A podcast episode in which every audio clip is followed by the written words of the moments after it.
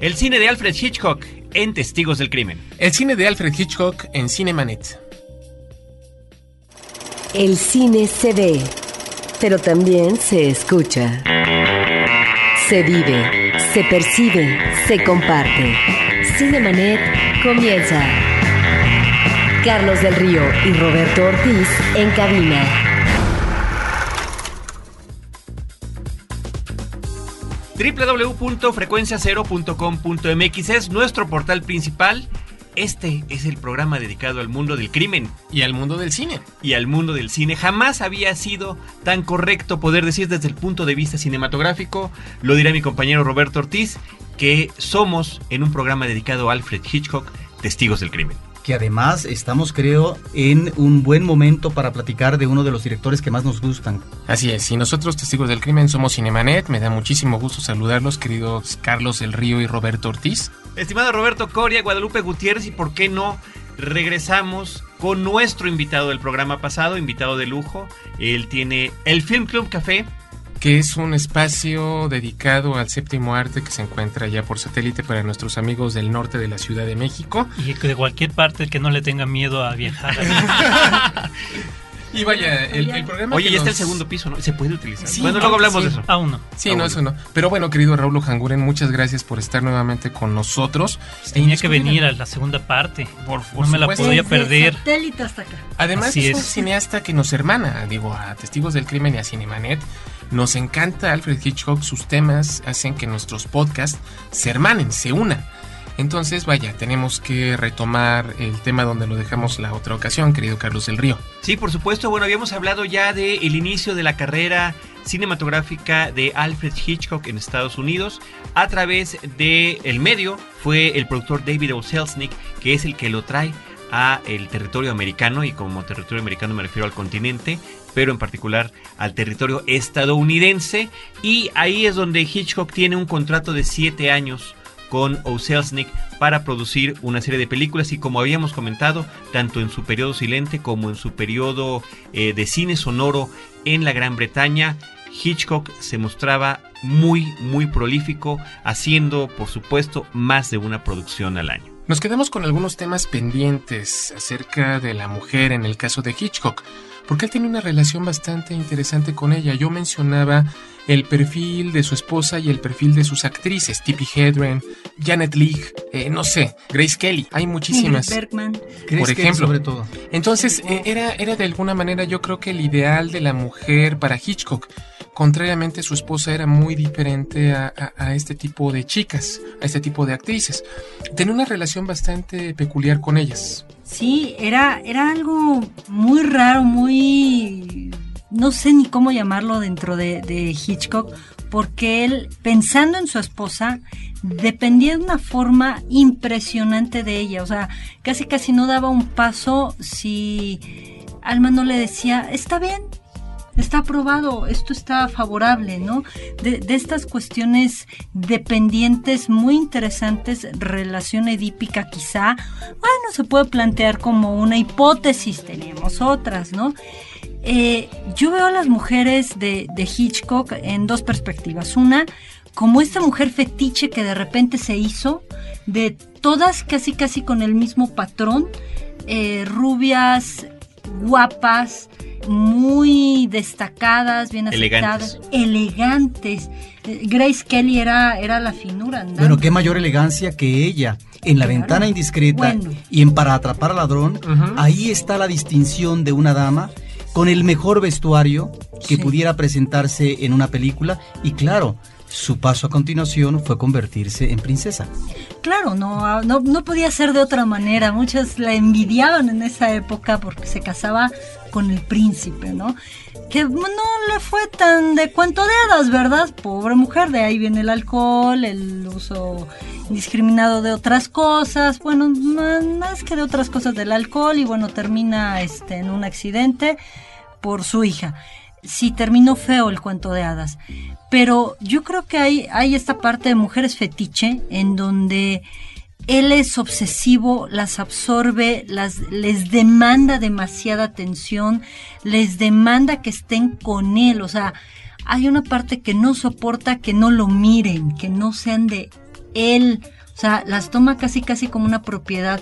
Una parte sí es su, su manejo compulsivo y su parte obsesiva, pero yo creo que también la, la otra parte en donde a la mujer entre que le teme y la glorifica entre que la, la lleva al extremo espeluznante, pero a la vez la reconoce como, como un cineasta que yo creo que daría parte a, una revolución femenina porque pondera la figura de la mujer dentro de sus películas, cosa que en la época eran figurines, y eran las mujeres guapas, atractivas, elegantes, pero eran eso, mujer objeto, mujer figurín, y aquí no.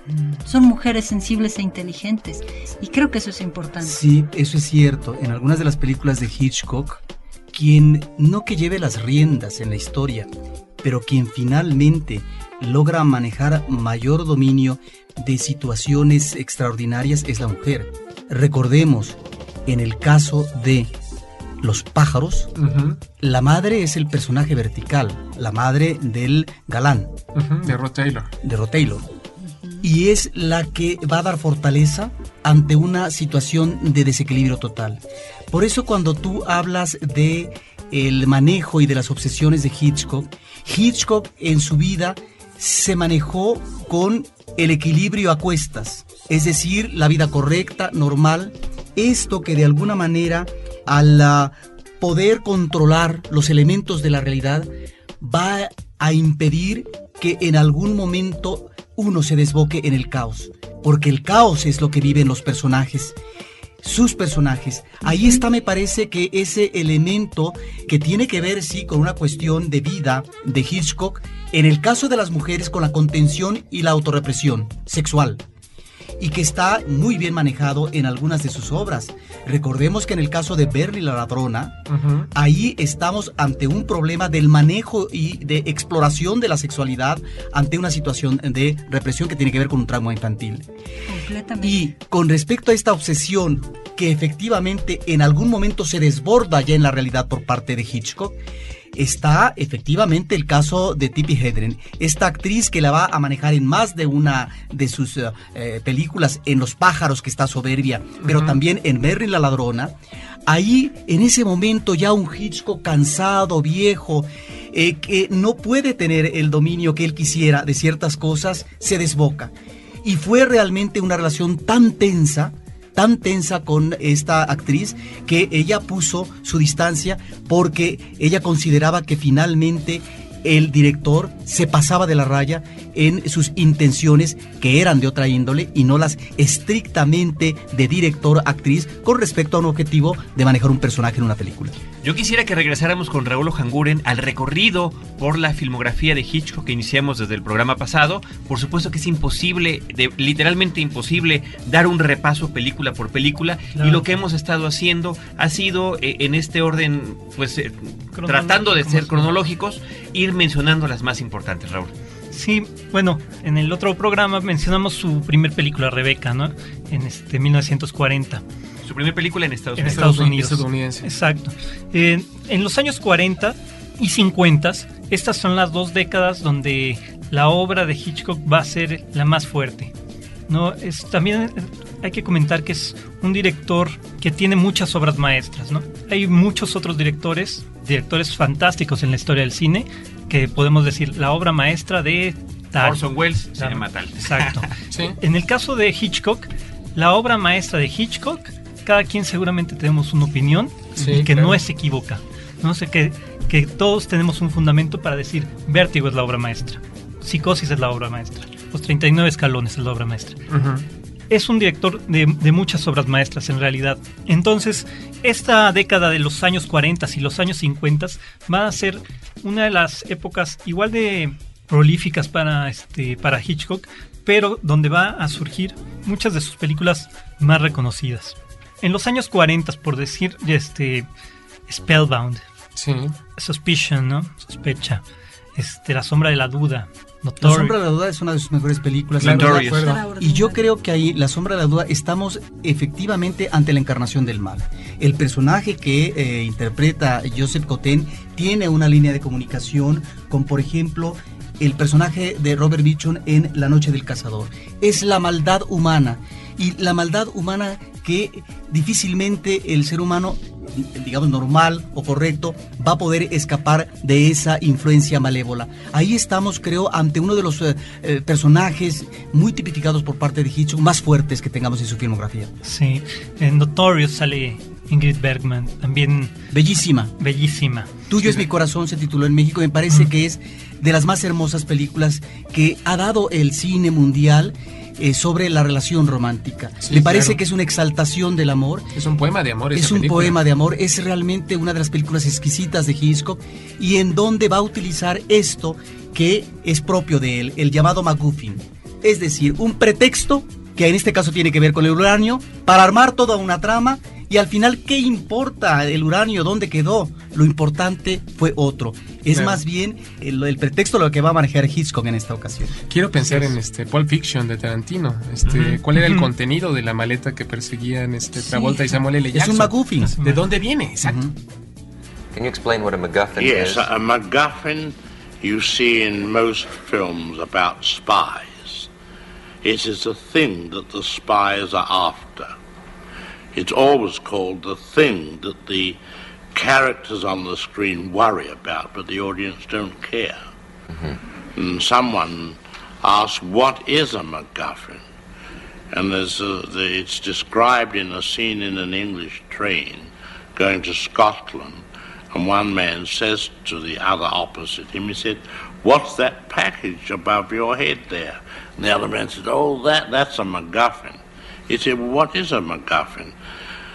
He said, Well, it's an apparatus for trapping lions in the Scottish Highlands. Man said, But there are no lions in the Scottish Highlands. He said, Then that's no MacGuffin. Uh, thank you for clearing that up for us. That's, oh, yes.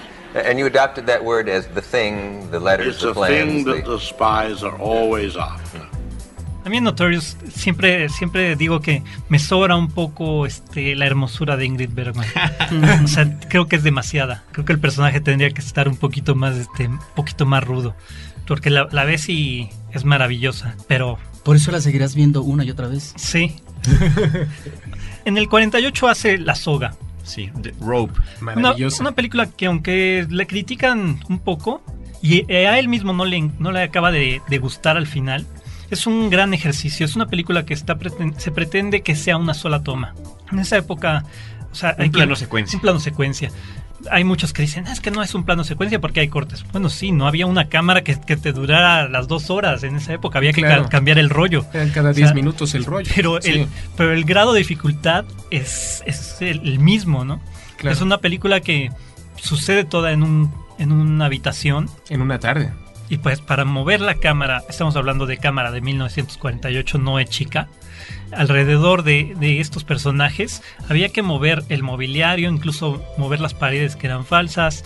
Es toda una coreografía de producción. Me parece que es uno de los experimentos más maravillosos de la obra de Hitchcock. Efectivamente, como dice Roberto Coria, cada determinado tiempo había que cambiar el rollo y entonces él encontraba el pretexto en la espalda de un personaje, en una puerta que se cerraba, en un traveling eh, junto a algún mueble o lo que fuera. O el acercamiento, ¿verdad? O el acercamiento, claro, para hacer esos cambios y que estos, sus actores, se movieran como si estuvieran en una pieza teatral que estaba siendo retratada no en la dimensión en la que la percibe un espectador de su asiento, sino involucrándose por atrás, por delante y por supuesto con esta bomba de tiempo que tú mencionabas, Roberto, en el episodio pasado, Roberto Ortiz, en este caso es el cadáver que está expuesto en un baúl en una fiesta que organizan los que lo asesinaron. Que aquí serían dos eh, cosas interesantes. Eh, de alguna manera, digo, eh, la soga es un ejemplo claro de una de las predilecciones de Hitchcock, el tema criminal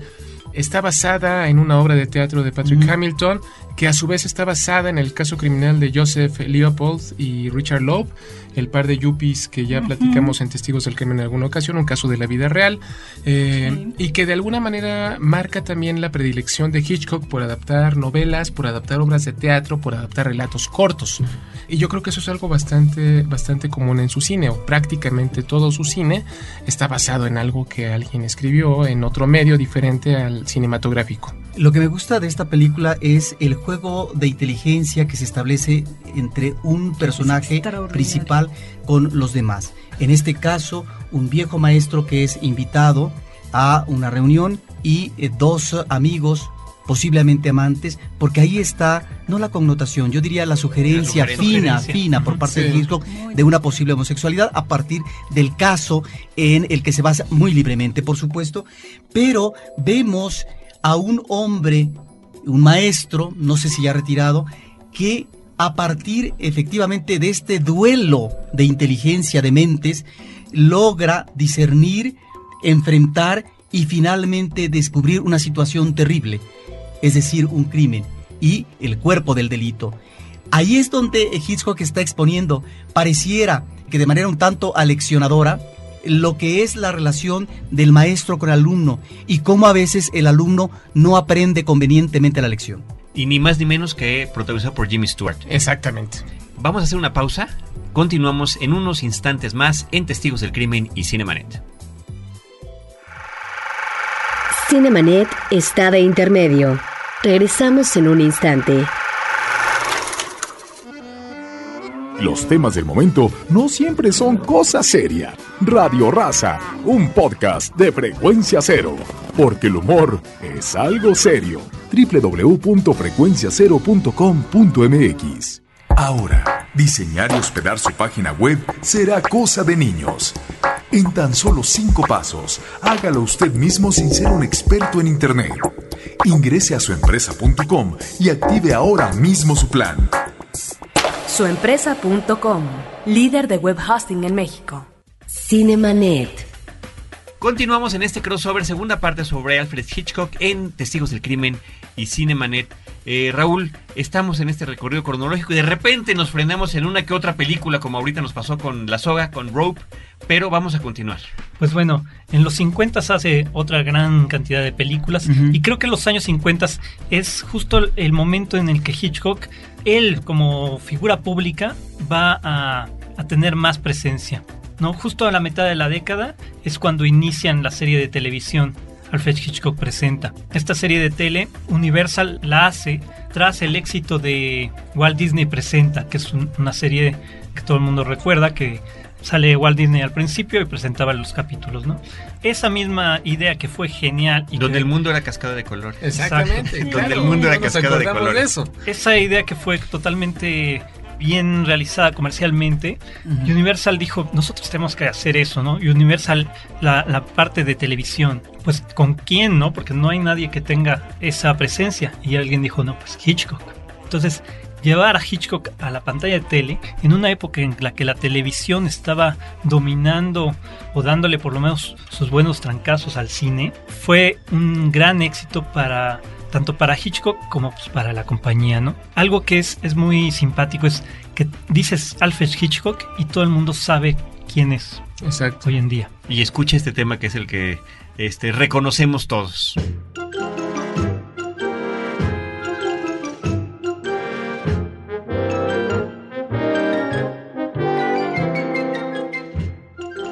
Esto lo logró la televisión. Las películas de Hitchcock sí eran muy reconocidas, muy famosas, pero las películas. Claro. Él no. Cuando él da la cara a la tele, su imagen y su humor, porque su humor es muy característico, es un humor que lo vemos en todas las películas, pues empieza a, a tener una gran presencia y su imagen se vuelve totalmente pública. Entonces los años 50 es digamos que la época en que Hitchcock está a lo más alto de su, de su carrera. Y durante estos años 50 pues podemos mencionar algunas películas importantes que hizo y que todo el mundo las reconoce, ¿no? Como Strangers on a Train. Pacto Siniestro en México o Extraños en un tren, que me parece una de sus películas que más me gustan. Es una de las, y la vi, por cierto, Roberto Ortiz en Cineteca Nacional. Este acuerdo que hacen dos hombres que se encuentran casualmente en un tren, donde, pues en una suerte de juego, de, dicen que podrían eliminar cada uno a la persona incómoda del otro, ¿no? Bota Mamá del Tren. Es una maravillosa es un sí. parodia, ¿no? Parodia, parodia. homenaje. Excelente. Sí, de Danny DeVito. Y Sí. también Match Point De Woody Allen. Por supuesto, de Woody Allen, por de supuesto. esta película. Por supuesto. Y ahí está el intercambio de asesinatos, ahí está lo que puede ser el hombre correcto, lo que no quiere decir que es el hombre repleto de bondad, porque está aquí el ascenso, el ascenso del estatus, del estatus social, del estatus profesional, del estatus económico, y por otro lado el criminal, que finalmente él no tiene empacho para descubrirse como es, pero está también la sombra de la madre, como tú dices, y la relación traumática que lleva un hombre con ella. En el 54 hace Rare Window, La ventana indiscreta. Maravillosa. Que ese es uno de los grandes clásicos, ¿no? Cualquier cosa que esté parodiada en Los Simpsons hay que verla. Claro, digo. y hay un episodio completo. le hace a lo Jimmy Stewart, incluso. Hay un episodio incompleto de eso. Sí, sí, sí. Maravilloso. Bueno, te traje un regalo. Es el telescopio que me gané en el Festival de Óptica. Ah, ya sí. Voy a usarlo para espiar el lado oculto de Springfield. Grace, ven, hay un chico siniestro que quiero que veas. Ay, nunca veré nada interesante con este pedazo de chatarra. Eso vino de la casa de Flanders.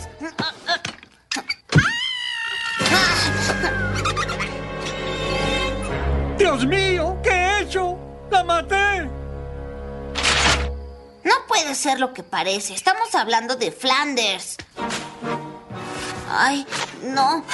No puede ser lo que parece. Tiene que haber alguna explicación. Ah, quisiera que hubiera una explicación para esto, pero ah, no hay. Soy un asesino, soy un asesino. Entonces ese no es Ned Flanders. Soy un asesino, soy un asesino. Pero si no es Ned Flanders, lo tiene bien estudiado. Ahora, en el caso de la ventana indiscreta me parece que estamos ante, por eso ustedes dicen, maravillosa, me encanta, claro, porque detrás de un buen cinéfilo está el boyur claro. por naturaleza. Completamente. Entonces no podemos negar esa naturaleza. nos confesamos todos Todos somos boyuristas, sí, por supuesto. de eso, de eso precisamente trata la película, como un personaje que es eh, de nueva cuenta James Stewart está viendo, porque no le queda otra, porque tiene una pata. Pero esto está padrísimo, porque lo justifica. Lo justifica. El hombre que no puede moverse en su departamento porque está en una silla, de ruedas, de ruedas, pues no le queda más entretenimiento. ¿Qué más va a hacer? Porque además lo descubre, lo descubre accidentalmente que eh, eh, en vez de televisión tiene cada una de las ventanas del edificio de enfrente donde pues es como cambiarle de canal cuando está cambiando con sus binoculares de ventana. Pero es ahí la vida que está enfrente de uno, la vida que normalmente uno no la percibe porque uno no se anima cotidianamente a observarla con toda su intensidad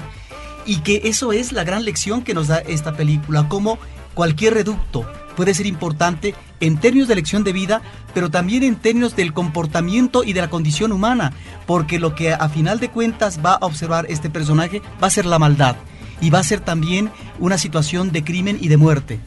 Y yo creo que aquí hay una de las cosas interesantes de que, que estás mencionando. Yo, no sé, en algún momento, hace muchos años, estaba pequeña, le pregunté creo que a mi mamá y es una pregunta que, que arrastré de yo veía los edificios y decía es que quién vive ahí mi mamá, decía no pues, pues, gente personas no como nosotros y qué hacen a mí me intrigaba ver tantos edificios y pensar que en cada ventana había una vida y no solamente una sino si ahí vivían dos tres cinco diez personas cómo era la vida de esa familia y cómo era la vida de esas personas parte de lo cual también me dediqué a psicología, ¿verdad? Por ahí los psicólogos somos chismos sublimados. Ahí está el, génesis. Una, una parte, cosa que hasta la fecha me sigue intrigando y de verdad me sigue maravillando. Yo creo que en la, la ventana indiscreta lo plantea desde esta perspectiva de nosotros de repente estamos tan embotados y tan encerrados en nosotros mismos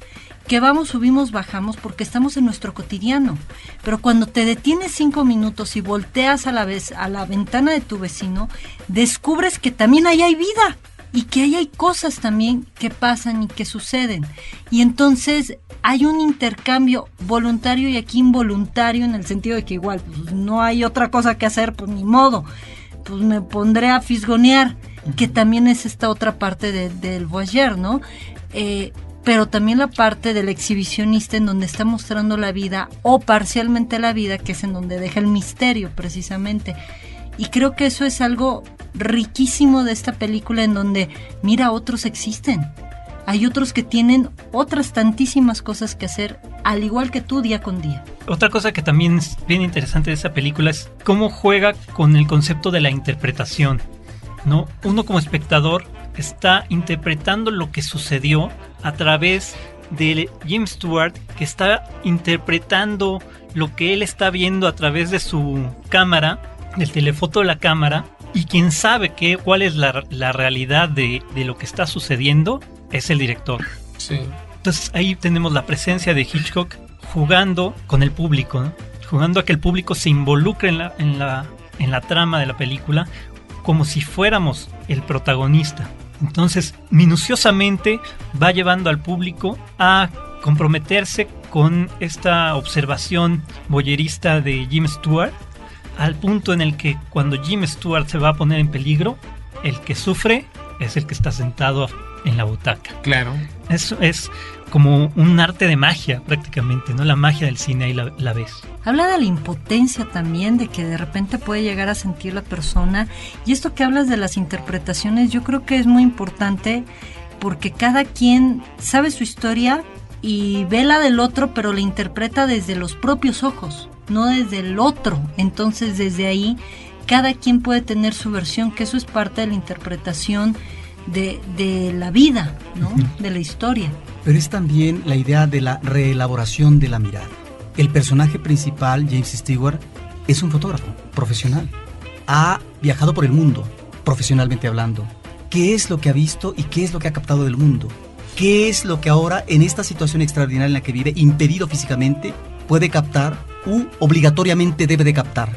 En ese sentido es un replanteamiento de la mirada del ser humano en su condición real presente.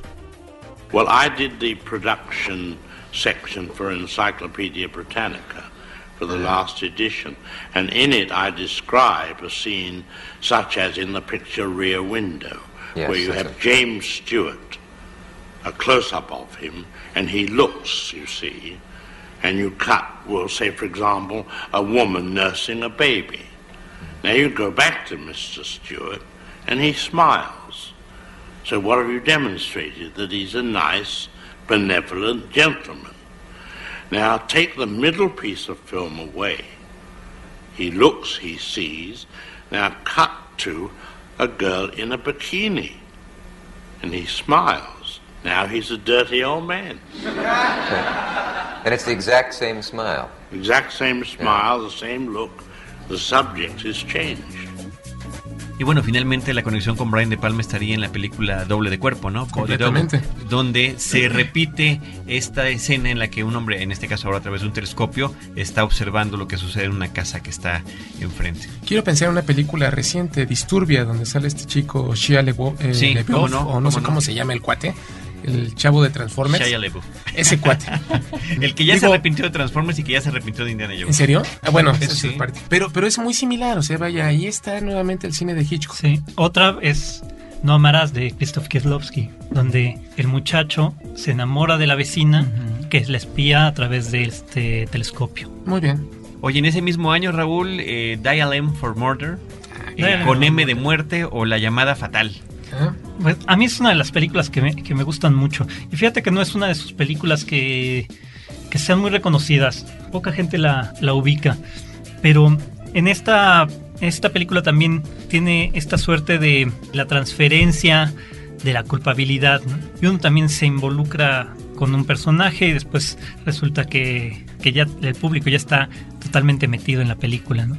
Se vuelve el suspenso muy bueno al fin, hacia el final de la, de la película. No les quiero contar el final. Sí, no lo vas a contar, pero ahí es Pero donde- Roberto Pero Ortiz yo sí. sí. Pero Roberto No, Ortiz sí. Ahí es donde encontramos también las ah, grandes escenas. Yo recordaría una en donde uno de los personajes principales, diríamos eh, que uno de los malvados, habla por teléfono desde una cabina. Me parece que ahí está un elemento de suspenso. Y la otra, que es eh, la defensa por parte de una mujer que es el personaje femenino principal interpretado por Grace Kelly, la manera como se defiende ante un invasor en su espacio físico que supuestamente es el espacio de seguridad. Me parece que ahí hay una obra magistral que, por otra parte, ahí en términos técnicos se manejó esta escena para que hubiera el efecto ante el público con lentes de tercera dimensión. Claro. Algo muy Sí. interesante. La técnica ahí ya que está en esos momentos con otro tipo de alternativas. Y algo que es sorprendente en esta película es el elemento de la puesta en escena y, la fotografía. Como en un principio vemos a este personaje, porque es el falso culpable, vemos a este personaje eh, alegre, eh, radiante, con gran luminosidad en su exterior, si está de repente en la calle, si está en la casa, y conforme va acotando su vida hacia un destino que tal vez sea funesto, es decir, la cárcel y eternizarse en la cárcel por un crimen que tal vez no cometió, comienza Hitchcock a ponerla con eh, un contexto visual, eh, si no fúnebre, sí cada vez más eh, gris, más oscuro. Ahí estamos viendo ese proceso de cambio psicológico y anímico del personaje ante una realidad que la sobrepasa en cuanto a una eh, fotografía muy estilizada y muy expresiva. También en esta película hay otro ejemplo de algo recurrente en, el cine de Hitchcock, que es el villano inteligente. El villano común y corriente es el villano que quiere acabar con el héroe. En el caso de Hitchcock, también quieren hacer eso, pero no lo hacen a través de la fuerza. Es gente que usa el intelecto para hacer el, mal, ¿no? Entonces, este... Ray Millan, aquí, digamos, eh, sería el villano inteligente. Así es. Esta diferencia, Hitchcock de todas formas le, le gusta subrayarla con el cliché y les pone bigote a los villanos. Todos los, los, personajes que usan bigote en las películas de Hitchcock son los malos. Son los malos.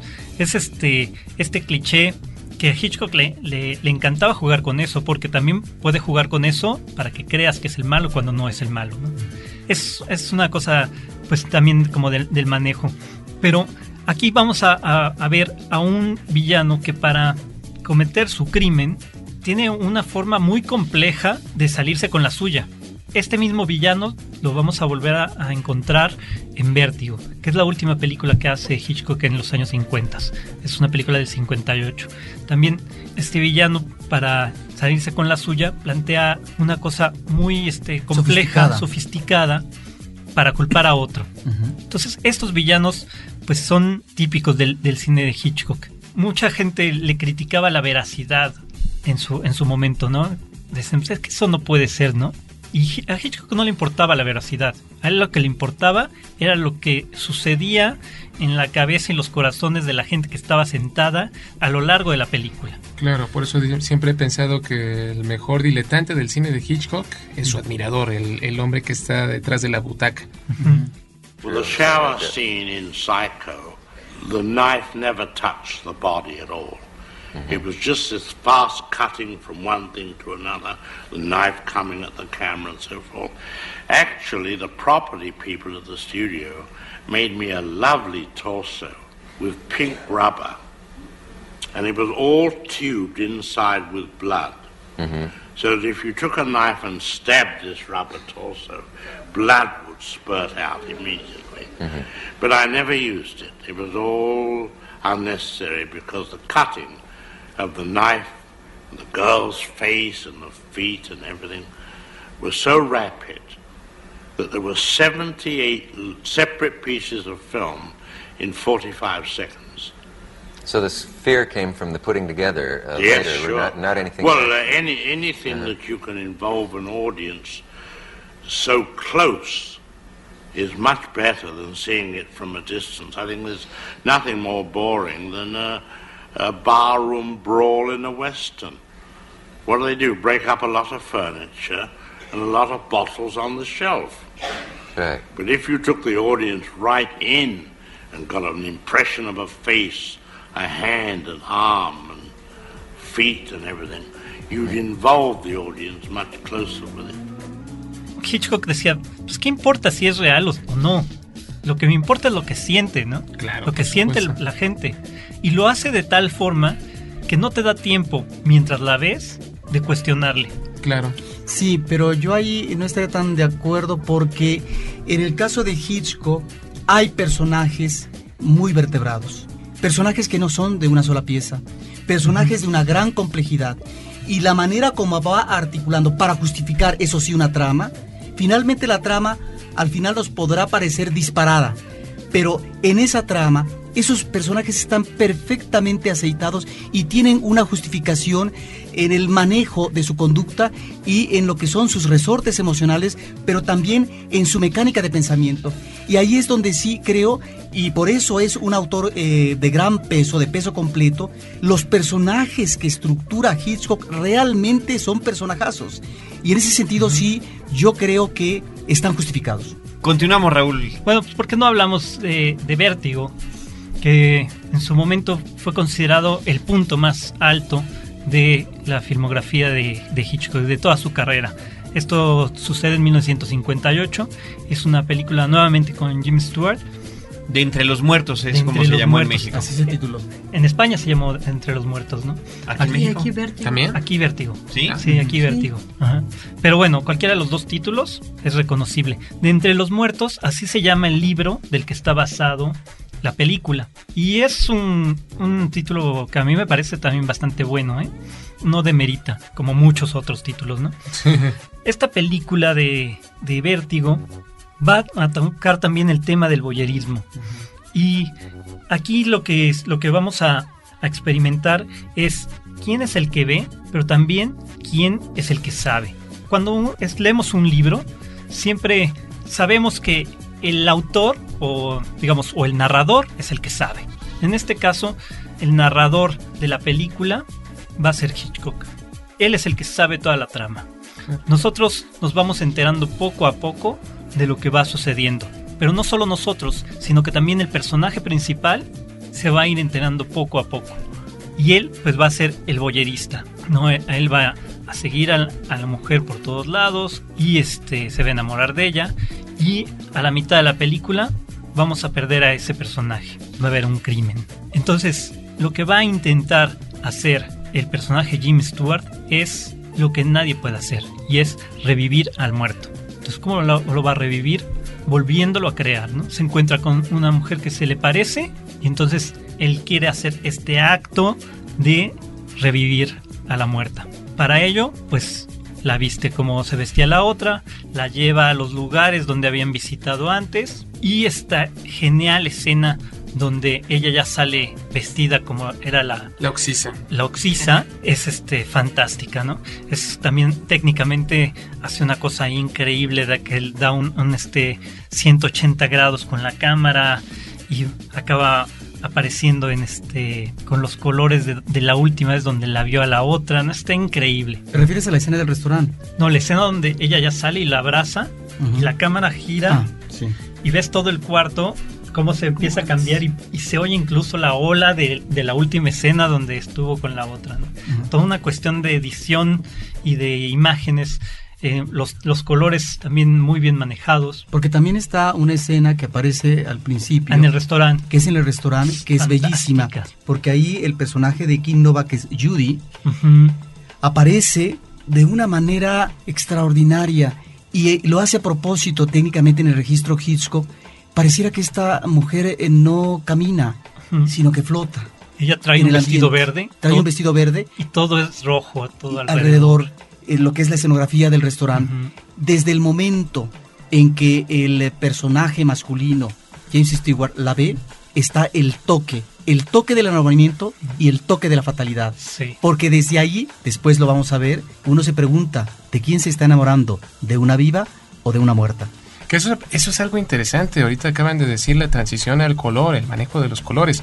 Hitchcock es un cineasta que le tocó la transición entre el cine silente, el cine sonoro, el cine en blanco y negro y el cine en color. Experimentó con la tercera dimensión, ya lo platicaron. Vaya, es un cineasta muy completo, Completo. en el sentido de que siempre tomó al toro por los cuernos. Nunca vio eh, esa transición como una limitante narrativa. Sino. Siempre la utilizó en su beneficio y la utilizó con toda la experticia de un buen artesano. En esta escena que, que comenta Roberto, Jim Stewart desde lejos está viendo a Kim Novak. Kim Novak parece que no lo está viendo a él. Parece, eso es lo que parece nada más, porque medio de reojo sí lo está viendo. Porque ella se sabe, ella sabe que está ahí para ser vista. Eso lo vamos a descubrir hasta el final de la película. Y por otro lado, nosotros estamos viendo cómo Jim Stewart la está viendo a ella. Entonces vuelve a repetir esta operación de la transferencia del boyerismo, ¿no? Al público. y uno se da cuenta que ella no lo está viendo, pero al final vamos a ver que ella sabía que él la estaba viendo. Ahora, los grandes momentos. Ya desde los créditos estamos ante unas imágenes que nos atrapan y que después directores talentosos que van a hacer homenaje al cine y reconocimiento retoman precisamente en sus créditos esto que hace Hitchcock en Vértigo. Un Martín Scorsese en Cabo de Miedo, los créditos iniciales son tomados de Vértigo. Es la inspiración en el caso de Vértigo. Y voy nada más a la primera escena. ¿Qué es la primera escena? Un Scotty, que es el personaje de James Stewart, corriendo, porque él es jefe de policía eh, de San Francisco, corriendo por las azoteas de los edificios altos de esa ciudad, persiguiendo a un delincuente. ¿En qué termina esa escena? Termina en él tratando de salvar a un compañero suyo policía que está agarrado de una canaleta y de repente el personaje se cae porque el personaje de Scotty tiene miedo a las alturas, es decir, tiene vértigo. Nos está remitiendo a una situación de la condición humana, en este caso el vértigo, es decir, estamos al borde del abismo en nuestra vida, estamos a punto de salvarnos y poner un pie hacia atrás o de plano nos vamos a lanzar el abismo tal como nos lo muestra la película más adelante. Aparte también ahí vemos el tema de la culpa. Entonces, el personaje de Scott y Jim Stewart va a tener la culpa de que no pudo salvar a su compañero policía. Esa culpa lo va a hacer que trate de salvar a la mujer, que no puede salvar tampoco. Ya se me murieron dos. ¿Qué hago? Revivo a una. Claro. Es una locura. Ahorita fíjate que tú lo que estabas diciendo sobre la espectacularidad de las secuencias iniciales, yo recuerdo muy recientemente el inicio de una película mediana, como es La habitación del pánico de David Fincher. Todo el inicio es completamente Hitchcock. La música inclusive parece que emula a Bernard Herrmann, uno de sus grandes músicos eh, casi de cabecera. Pero nuevamente nos encontramos frente a este inicio fastuoso, eh, frente a este inicio a bombo y platillo por más que tratamos de, de, apurarnos, no hay forma. No, podemos. De repente, de repente nos, nos, clavamos en eso. Pero sigue, Raúl, por ah, favor. Hay que, hay que mencionar a Saul Blas, que es el, este, el realizador de, de, los créditos. Ahora es muy común que se comenta, ah, la secuencia de créditos me gustó. En esa época no había secuencia de créditos. Empezaba la película y había un título. En Vértigo se les ocurre contratar a este diseñador que se va a convertir en, yo creo que es el, el más importante creador de secuencias de créditos que ha habido, ¿no? Y su estilo pues va a ser imitado y ahora pues es costumbre que haya una secuencia de créditos creada en específico, ¿no? Incluso muchas veces no realizada por el propio director, sino por alguien más contratado, como en el caso de él. Y combinada con la música de Bernard Herrmann, pues esa secuencia de créditos está fantástica. Y otra cosa que es un, detalle que, inicia también en, en Vértigo. La secuencia de créditos te dice de qué va a tratar la película. Exacto. Eso, eso sucede comúnmente en otras, aunque es demasiado temprano para que el espectador entienda por completo. Entonces, en la, en la primera este, vista de vértigo, quizá no, lo, no te das cuenta, pero ya cuando ves la segunda, dices, ok, ahí está, ahí estaba todo. Ahí estaba todo, claro. Sí, pero ahí está manipulación o no manipulación por parte de un creador y cómo el director está apelando a la inteligencia del espectador de su público y de su público. Claro, claro, claro. How did you manage to get a shot where the view inside the cockpit went all the way down to the ocean, into the ocean, well, and the water very, came in? Very simple. You heard of uh, rear projection. Yeah, when they show the picture on the back of a show screen. a picture on the back, and you play the scene in front of the screen. Mm-hmm. Well, I had a test pilot go out off Santa Monica and dive with a camera on the front of the plane toward the ocean mm-hmm. and pull out at the last minute. Then I had six screens made, eight feet wide, six feet high, built the cockpit, put the pilots in, and then the screen, made of rice paper.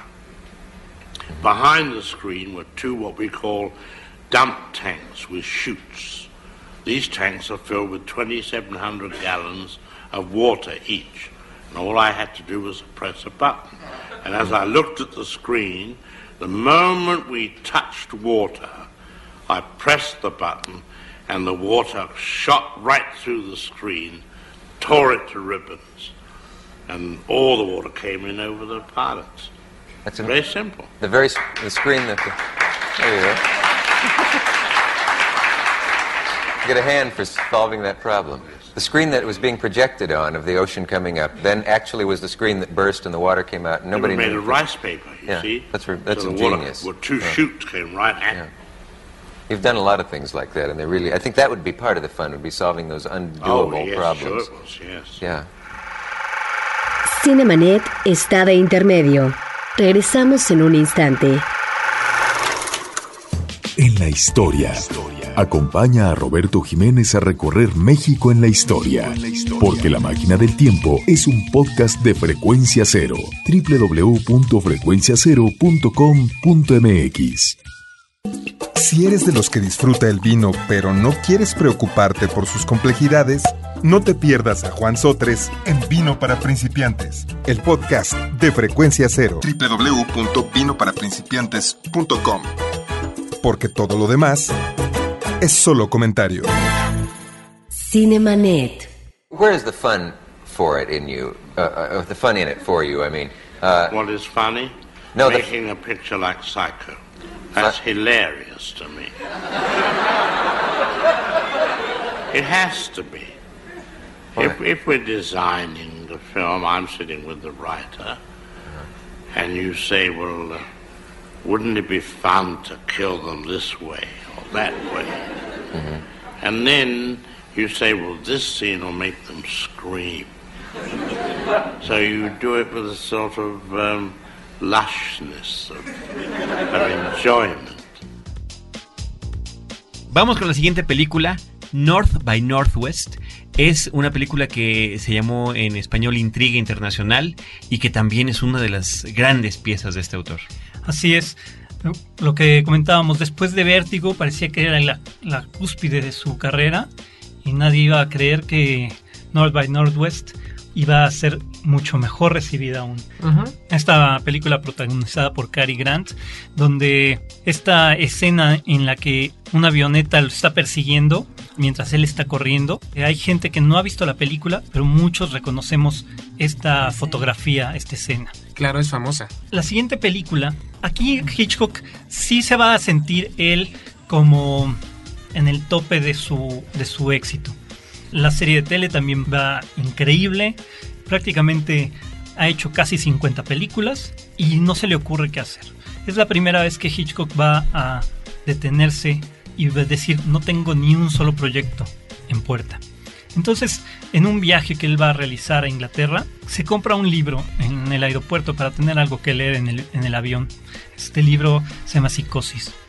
Y Psicosis, una vez llegando a Inglaterra, no sé cuántas horas son de vuelo, se baja y habla para, para que le compren los derechos porque ha encontrado la película que él quiere hacer.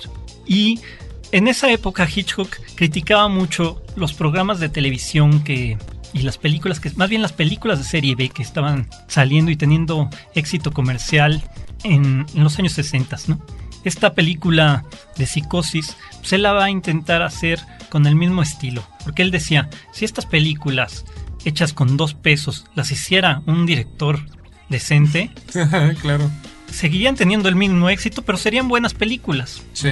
Entonces, Hitchcock, cuando lee Psicosis, piensa que es un libro que se podría adaptar como una película serie B. Entonces él contrata como a su equipo de la serie de televisión, a la producción de la serie de tele, para realizar Psicosis. Con poco presupuesto, 8 mil dólares, algo así, eh, verdaderamente irrisorio para los estándares de una gran producción, ¿no? y con la intención de hacer algo distinto en su carrera.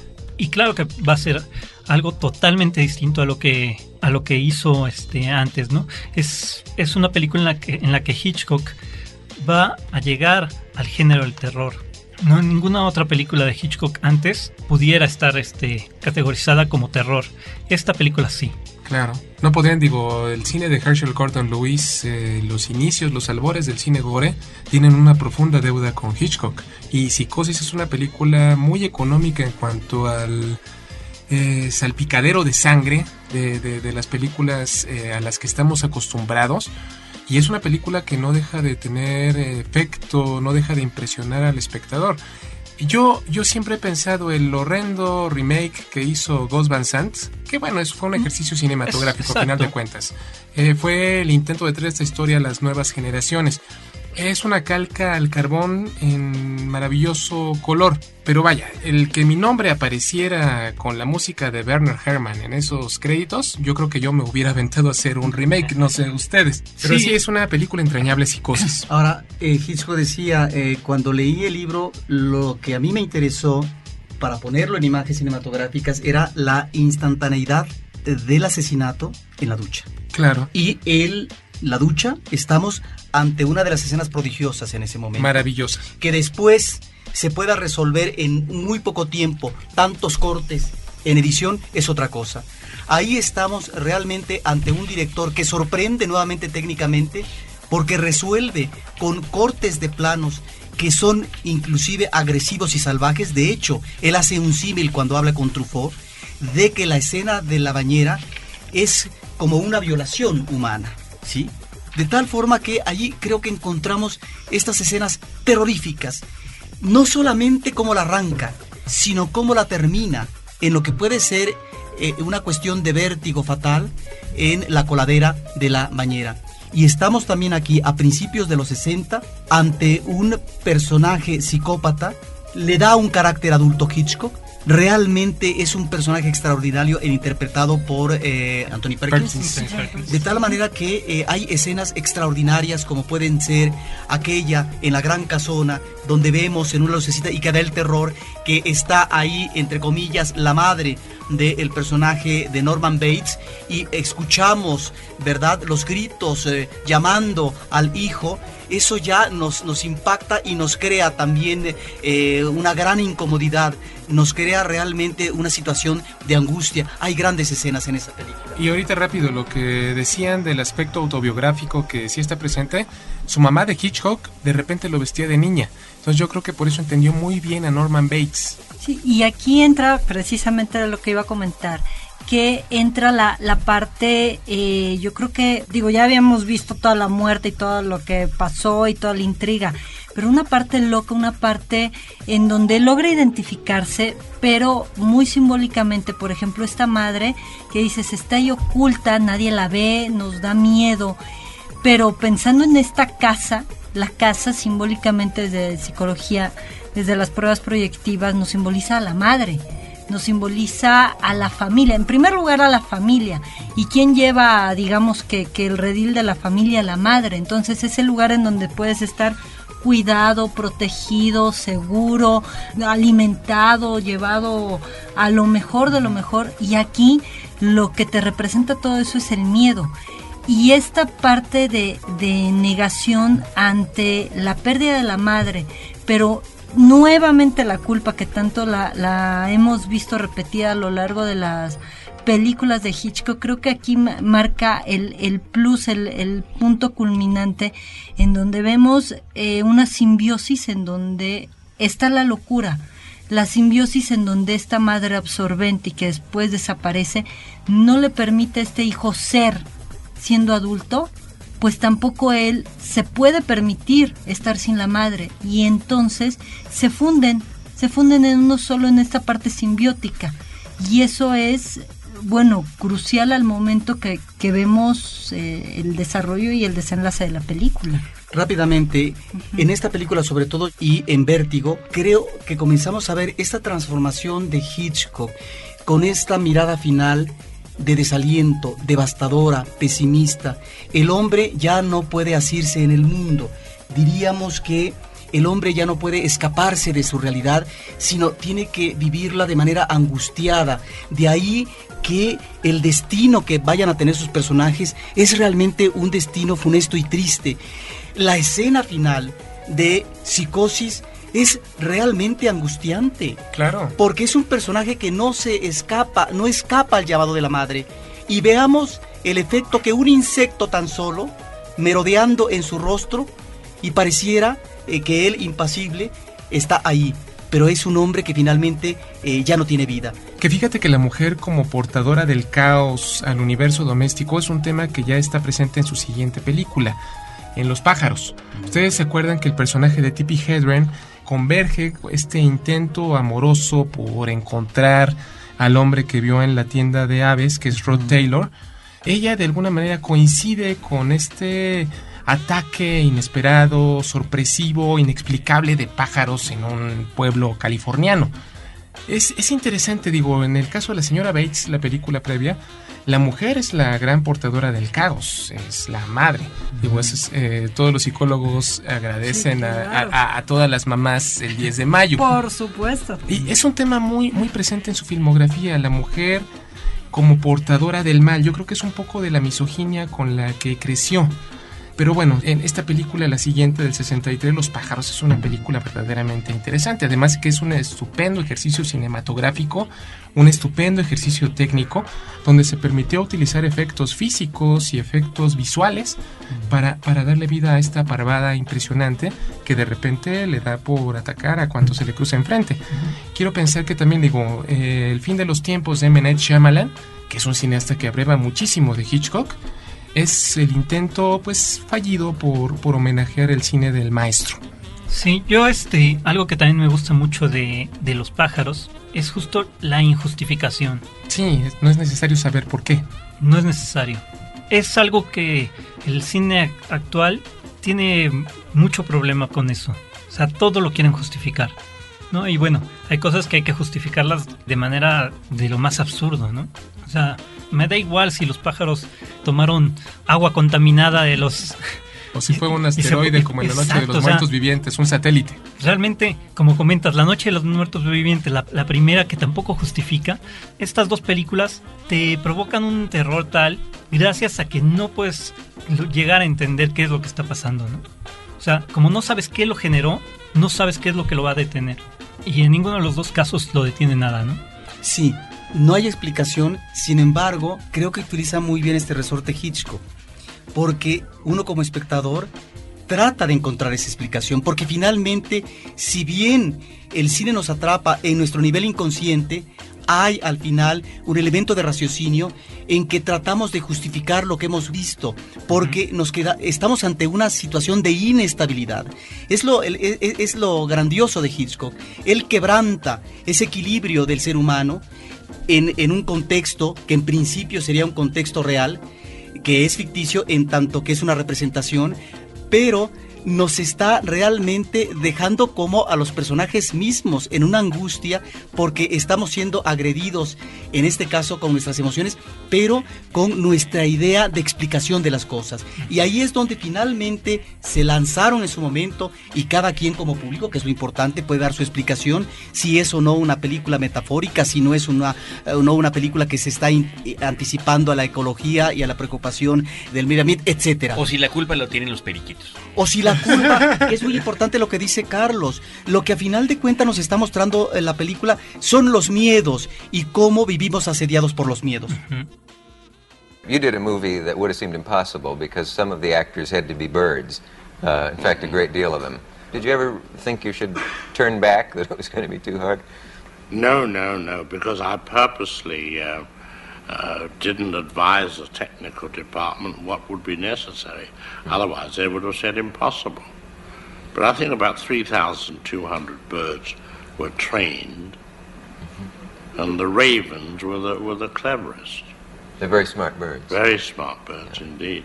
Uh, there was the one scene where the bird swooped down and uh, took a piece of a forehead out of, uh, out of the girl. Out of one of your actresses. Well, uh, if I can give away a trade secret, Please do. That's what we call a double printing job. The girl was sat in a boat with a tube of compressed air run up her back into her hair, and at a crucial point, a jet of air was blown which blew her hair up. Then on a separate film, we took a picture of a gull sweeping down, and then the two were put together. Nos quedan ya únicamente cinco películas finales de Alfred Hitchcock: Marnie, Torn Curtain, La Cortina Rasgada, Topaz, Frenzy, Frenesí y Family Plot. Trama macabra. Por supuesto, después de este gran eh, momento culminante, tomando la palabra que utilizó Lupita Gutiérrez hace ratito, en el que estamos hablando de películas como Psicosis, películas como Los pájaros, bueno, viene una suerte de debacle en la calidad de los productos que nos ofrecía Hitchcock. Y sin embargo, yo rescataría Frenesí como una de sus grandes películas una nuevamente reincide en el fenómeno criminal, el protagonista de, nuevamente está la culpa, nuevamente está el error, el, el falso eh, responsable del hecho. Y está una historia maravillosa de asesinato en serie situada en Inglaterra en vibrante color e incluso se permite utilizar algunas escenas de desnudos. Eh, vaya obviamente ya, ya ha quedado sobrepasada la fórmula y los límites de psicosis que él mismo estableció. Pero, pero vaya es una película memorable frenesí además muy bien manejado el color. Eh, aquí Hitchcock, cómo arranca la película, que es otro de los manejos técnicos que él tiene en términos, uh, me parece, expresivos, es uh, un plano general que nos uh, da cuenta de una parte de la ciudad y se va acercando, se va acercando. Vemos eh, la vida, cómo bulle cotidianamente en la mañana. Hay un mercado, hay eh, también eh, unos departamentos y se va a centrar hacia donde está el mal. En Londres. En Londres, el personaje del mal. Esto, en términos técnicos, eh, lo manejaba Hitchcock de lo que, según él, era ir de lo más grande a través de la cámara a lo más pequeño. Claro. Y lo más grande, efectivamente, era el contexto, pero lo más pequeño era importante fijarse en él visualmente porque ahí es donde estaba la clave, en este caso del mal.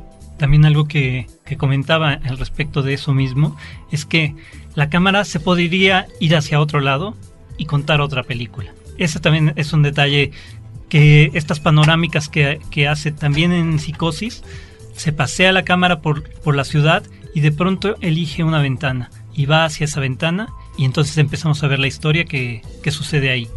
Bien pudo haberse metido a, la ventana de al lado y contar otra, otra, historia. Es lo maravilloso de su cine. Y luego otra escena extraordinaria, que es la escena donde el asesino serial está tratando de recuperar su pistol en la parte de atrás de una camioneta entre bultos de, papas. y lo que va encontrando son, ¿qué cosa? Las piernas, la mano, el busto de una mujer asesinada por él mismo. Aquí también estamos ante una de las ah, escenas eh, más crueles por parte de Hitchcock cuando asesina a una mujer que la está en este caso estrangulando con eh, su corbata y entonces observamos eh, cómo se va dando esta decadencia física, eh, cómo va muriendo este personaje, cómo va sacando la lengua y cómo termina inclusive para su momento, algunos decían, fue impúdico Hitchcock porque nos está mostrando inclusive un seno de la mujer, cosa que finalmente Hitchcock no se animaba normalmente a manejar de esa manera la sexualidad. Pero estamos también ya ante un rasgo muy virulento de su mirada un tanto misógina hacia el manejo del cuerpo femenino. Esta me parece que es el gran cierre del maestro Hitchcock. Sin embargo, cuando eh, ustedes mencionaron Cortina Rasgada y Topaz, me parece que aquí es importante mencionar lo que en este caso Hitchcock no negó, que ya en, eh, la última parte de su carrera está manejando películas que tienen que ver con la ideología de la Guerra Fría, en donde son cintas que en ese sentido van a estar eh, muy de la mano con una ideología de anticomunismo ramplón, pero que finalmente tiene que ver con una mirada que tenía de la política en ese momento de la historia del cine, porque si recordamos que en esos momentos de la historia la revolución cubana nos estaba dando otra propuesta de cine, la emergencia del cine boliviano y otras eh, cinematografías emergentes, ya en esos momentos Costa Gabras estaba anunciando un manejo de la política de otra manera, de cómo el imperialismo podía incidir para poder, en este caso, desestabilizar un gobierno o cómo podía también intervenir para cometer un crimen de Estado. De tal manera que mientras la política se maneja de otra manera en la cinematografía eh, de otros cineastas, Hitchcock maneja un esquema, eh, me parece que un tanto simplista, pero que finalmente corresponde a su visión del mundo y en este caso de la política. Pues me parece que este programa en dos partes resultó ah, demasiado ambicioso y demasiado largo. hablar hablar de la trayectoria de un cineasta del tamaño de Hitchcock, como decía el buen Raúl, eh, con tantas obras maestras, ¿no? Nos podríamos detener en muchas de ellas, y inclusive en las que no son tan obras maestras como las otras, pero que resultarían joyas comparadas con las de cualquier otro director. Nos hace imposible tener un panorama tan completo como quisiéramos como podríamos aspirar, pero bueno, nos permitió hablar de ciertos aspectos de su vida personal, de su psicología, de sus películas, de su estilo y yo eh, con ello quiero agradecerle al público que nos ha estado escuchando, que nos haya permitido eh, darles una perspectiva mínima, quisiera yo pensar, una repasadita, una embarradita de lo que significa el cine de Alfred Hitchcock y no hay otra manera mejor que vivirlo y entender lo que vieron sus películas, escojan la que escojan. Ya desde el episodio pasado Raúl nos decía, bueno, ahí sus películas de, de silentes están, se pueden conseguir, eh, sus películas en Estados Unidos, las que hizo con tal productora o tal otra, ahí están para que todas las podamos apreciar. Yo este pues les agradezco la invitación y también quiero aprovechar el micrófono para decirles que quienes se quieran acercar a Hitchcock también se acerque a Film Club Café y ahí tenemos todas las películas disponibles de este maestro. Tres películas favoritas para ti. Los 39 escalones, Vértigo y ¿qué será la tercera? La ventana indiscreta. Yo diría El Inquilino, una de sus primeras películas silentes, basada en Jack el Destripador y basada en la novela de Marie Bello Cloudness, inglesa. Me mencionaría La Soga y mencionaría Psicosis infaltable, el tema de Testigos del Crimen de Bernard Herrmann. Bueno, el tema de Psicosis de, de Bernard Herrmann es el tema de Testigos del Crimen. Nosotros lo robamos. Por favor. Nosotros lo robamos. ¿Y aquí, Lupita? Para mí, fíjate que es Psicosis, La ventana indiscreta. Y yo pondría 39 escalones, pero también El inquilino. Carlos y Roberto Ortiz. Yo, yo soy absolutamente tradicionalista, me voy por Vértigo, La Ventana Indiscreta y Psicosis, Ah. y le pondría una palomita especial a Pacto Siniestro, porque fue una de las películas que más me, me influyeron e impactaron en su momento. Querido Roberto Ortiz. Bueno, yo en estos momentos, porque igual eh, cambio de parecer cuando esté en una isla desierta, me quedo con vértigo, los pájaros y ni modo, en el primer programa me equivoqué. No, una de las grandes películas de todos los tiempos, no solamente de Hitchcock, es Los 39 escalones. Estaba confundiendo con El hombre que sabía demasiado. Demasiado. Que por cierto, del hombre que, Que sabía también. demasiado se hicieron dos versiones. Y La- la segunda en color es extraordinaria. Sí, la, la versión británica y la versión norteamericana. Sí, las dos son grandiosas. Pues desde esos micrófonos eh, reiteramos el, el agradecimiento al público, a nuestro equipo de producción, a Abel Cobos, Paulina Villavicencio y en los micrófonos eh, nuestro invitado de honor. Eh, Raúl, eh, dinos por favor si hay algún sitio o algún teléfono, cuáles son los medios para conectarnos con Film Club. Bueno, pues la página de internet es www.filmclubcafé.com.mx. Ahí el- hay un mapa para quien quiera llegar. Ahí tenemos el catálogo de todas las películas que tenemos este, disponibles, la cartelera, etcétera. Es una página que la verdad es que está muy completa y quien tenga alguna duda seguro se les resuelve ahí en la página. El mapa los lleva al tesoro, señores. Claro, por supuesto. La X marca el lugar. Raúl Ojanguren, muchísimas gracias. De Testigos del Crimen, Roberto Corea y Lupita Gutiérrez. De Cinemanet, Roberto Ortiz y un servidor Carlos del Río. Nosotros los vamos a esperar en Testigos del Crimen, con crimen, crimen y más crimen. Y los vamos a esperar en Cinemanet con cine, cine y más cine. One of the young ladies in the um, in the boat had great ambitions to become a film star, and uh, I discovered that she was stuffing Kleenex into her brassiere to build herself up. And one day she said to me, "Oh, Mr. Hitchcock, which do you think is my best side?" And I said, "You're sitting on it, my dear."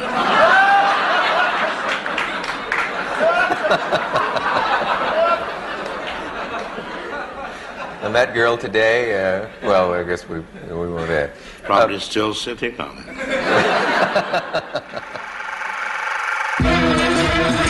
Cinemanet termina por hoy.